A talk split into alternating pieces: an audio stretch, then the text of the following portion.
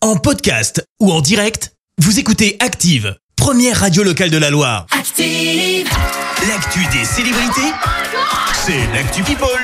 7h22, on parle people avec toi Clémence. Et on commence par un record signé Beyoncé. Bah ouais, en ce moment, on parle d'elle dans toutes les chroniques. Ah oui, c'est et vrai. pour cause, la chanteuse vient de remporter son 32e Grammy Awards. Ah, rien que ça. Alors pour ceux qui voient pas trop ce que c'est, c'est un peu les Oscars de la musique. hein.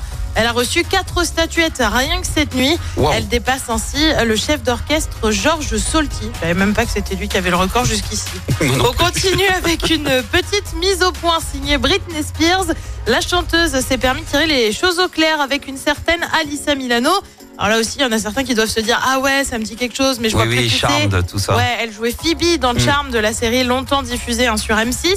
Tout part d'un tweet donc d'Alissa Milano, je te le lis. Ouais. S'il vous plaît, quelqu'un peut aller voir comment va Britney Spears. Un tweet plein d'ironie alors que la chanteuse avait-elle vu débarquer la police hein, suite euh, à des alertes de fans inquiets parce qu'elle avait disparu d'Insta, juste ça. Euh, Ni une ni deux, Britney a réagi via un tweet également. Ouais. Euh, Ça m'attriste de voir des choses sur moi de la part de gens qui ne me connaissent pas. Cela ressemble définitivement à une forme d'intimidation.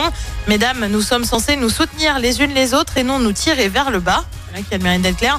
Le tout avec bien sûr plein de points d'exclamation. hein. Évidemment. En attendant, ça a remis les choses à leur place puisque l'actrice a depuis présenté ses excuses. Elle aurait même appelé Britney pour lui euh, confirmer qu'elle avait tout son soutien. Bah D'accord. ouais, comme bon, quoi, bah, ok.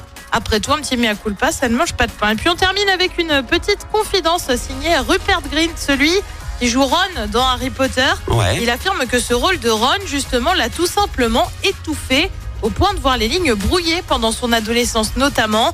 Dans les films, Ron et moi fusi- fusionnions, c'est pas facile à dire, en une seule personne, euh, parce que finalement je jouais mon propre rôle, les lignes étaient brouillées. Il affirme de ce fait qu'il avait besoin de, re- de prendre un petit peu de recul. Et bah tu m'étonnes. Et il a bien raison.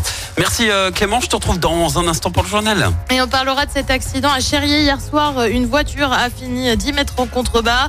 La réforme des retraites arrive à l'Assemblée. Dans le même temps, une nouvelle journée de mobilisation se prépare demain.